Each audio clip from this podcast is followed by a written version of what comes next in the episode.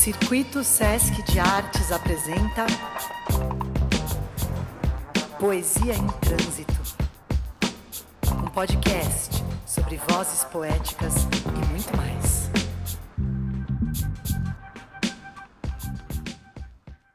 Salve, salve! Estamos começando esse podcast Poesia em Trânsito. Vou conversar aqui com Kilsan de Oliveira, uma das curadoras desse projeto maravilhoso. Tudo bem, Kilsan? Eu tô bem, e você? Estamos ótimas, ótimas, ótimos oh. aqui, né? Apesar de tudo que está acontecendo, ainda existe poesia. E é sobre isso que a gente vai falar aqui nesse podcast, né? Então, se aproxeguem, né? Preparem os ouvidos, os corações, os espíritos, que a poesia vai brilhar aqui hoje. Então, que o Sam, você que, queria que você começasse falando como é que foi participar desse projeto, né? Contando para quem não conhece o que foi esse projeto e como é que foi participar. Foi muito interessante, sabe, Roberta, porque uma questão que, que, bom, a gente sempre faz reuniões, né? Então, nas reuniões, uma coisa que eu acabei trazendo foi o olhar para a questão de gênero e para a questão racial desses é, poetas e poetisas, enfim, é, para que tivéssemos esse olhar para isso. E foi muito interessante porque encontrou eco na, naquele coletivo, naquele momento, e assim se deu a busca, a procura por esses poetas aqui da região, do ABC, D, enfim. E foi muito interessante pensar isso, né? Pensar é, que, como o SESC ele o tempo todo afirmou, né? O Jefferson falava para a gente que era uma forma, né, desse nesse período de pandemia, de estar é, compartilhando possibilidades para outras pessoas se desenvolverem também, recursos financeiros, enfim. Então foi com esse olhar que eu acabei fazendo essa curadoria, né? Indo atrás de, de, de artistas e que estavam aí, que a gente sempre soube e que tem um talento incrível e que poderiam contribuir de uma forma incrível também para esse projeto que, que, que é, é, consistia nesse ônibus, né, nesse caminhão com um som, é, levando poesia para lugares aqui de Santo André, aqui da região. Então, foi algo fantástico. Bora lá então ouvir Periferia Política do Michael Batista e mais poemas. Poesia em Trânsito. Periferia e Política sob o olhar de um favelado, por Maicon Batista. Nascer e crescer dentro de uma comunidade é um ato de resistência político. Assim como ser arrancado dos seios da sua comunidade e morrer pelas mãos dos homens que representam o Estado faz parte de uma política de extermínio. O favelado convive todos os dias com o descaso do Estado, que se dá na dificuldade de acesso à universidade pública e no sucateamento da educação, na má gestão da saúde e nas filas dos hospitais, na falta de medicamento nos postos de saúde, na falta de saneamento básico, na falta de moradia, na segregação espacial, no desemprego e nos subempregos, no impedimento de acesso à cultura, ao esporte e ao lazer, no sucateamento do transporte público e, mais perversamente, na violência gratuita dos órgãos de repressão. O favelado sobrevive a tudo isso mas não satisfeito em vê-lo morrer aos poucos, o Robocop do governo, amparado por uma política de Estado que criminaliza a pobreza e pelo racismo institucionalizado, resolve ceifar sua vida de uma vez por todas. E na maioria das vezes, esses assassinos acabam saindo impunes dos seus crimes e são aplaudidos por espectadores passivos de um show midiático, sensacionalista, que se alimenta do sofrimento e da desgraça alheia. O favelado, quando consegue romper esse ciclo, tornando-se assim autor da sua própria história, começa por denunciar toda a violência, toda a injustiça, todo o ódio destilado e descaso sofrido. Então é novamente perseguido e sentenciado ao silêncio ou à morte. Não falo isso com a visão romântica do asfalto para a favela. Falo porque moro na mesma quebrada desde que me entendo por gente. Quando pequeno, vi e ouvi inúmeros casos de violência. Minha avó conta que morou em um barraco quando chegou aqui e já teve que se jogar no chão com meu tio ainda moleque, porque as paredes de madeira eram transpassadas por balas. Ela diz que raro eram os dias em que não havia um corpo jogado no chão de terra batido. Reconheço que tenho privilégios. Meus pais sempre trabalharam para que eu não precisasse trabalhar tão cedo, para que eu tivesse uma infância diferente da que eles tiveram. Sempre me incentivaram a estudar. Apesar das dificuldades, nunca nos faltou nada.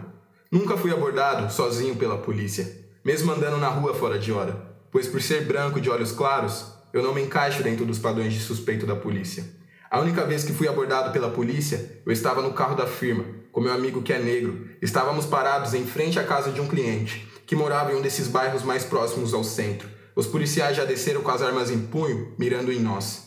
Mesmo nunca tendo sofrido uma abordagem policial sozinho e reconhecendo meus privilégios, sinto medo ao me deparar com uma viatura de polícia na rua. Tenho medo não só por mim, pois todos que cresceram dentro de uma comunidade sabem bem o motivo da polícia estar na rua. Todos nós sabemos o motivo dela entrar dentro da favela.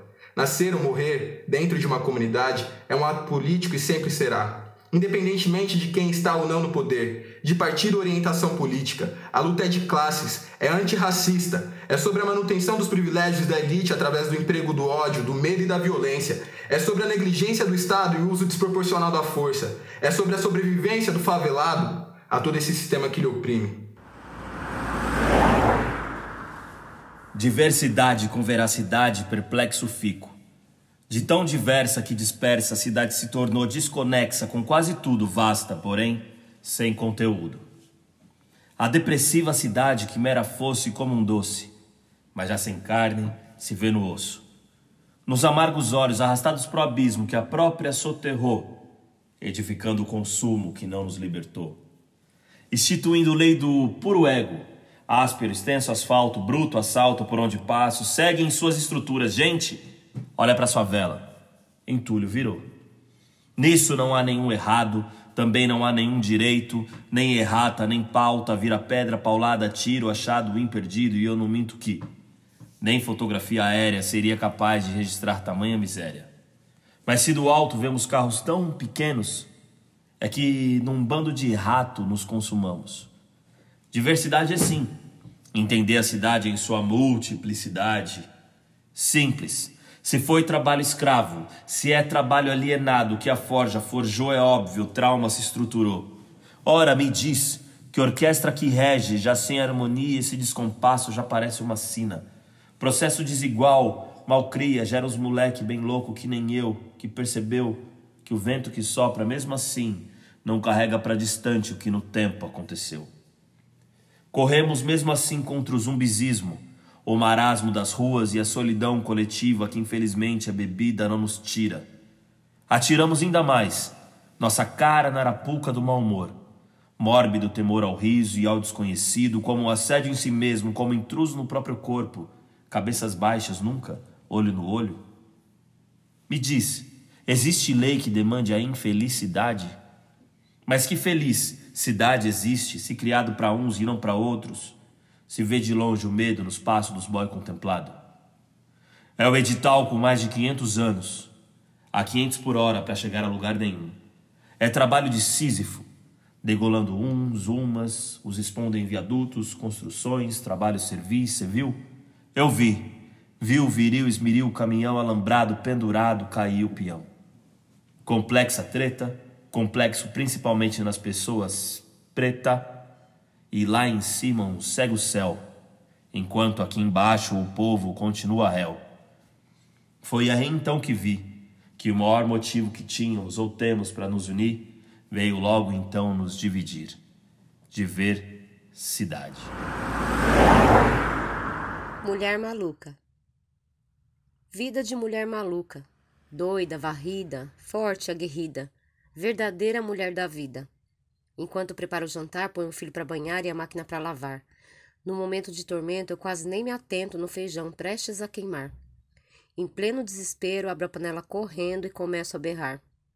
Venham cá, meninos, vejam só que confusão. Me digam vocês três, onde é que está o feijão? Entre risos e desatinos, vem o mais pequenininho e com toda a emoção de quem sente a diversão, me diz todo sorrindo, cheio de sensatez que para o jantar de hoje só vai faltar lucidez. E é isso aí, a gente acabou de ouvir poemas de Michael Batista, Michel Senacete e Rosana Camilo. E estamos chegando ao final desse primeiro volume, né, primeiro episódio do podcast Poesia em Trânsito. Agradeço aqui o Sandy Oliveira também e todo mundo que esteve aí na sintonia. Até o próximo. Tchau!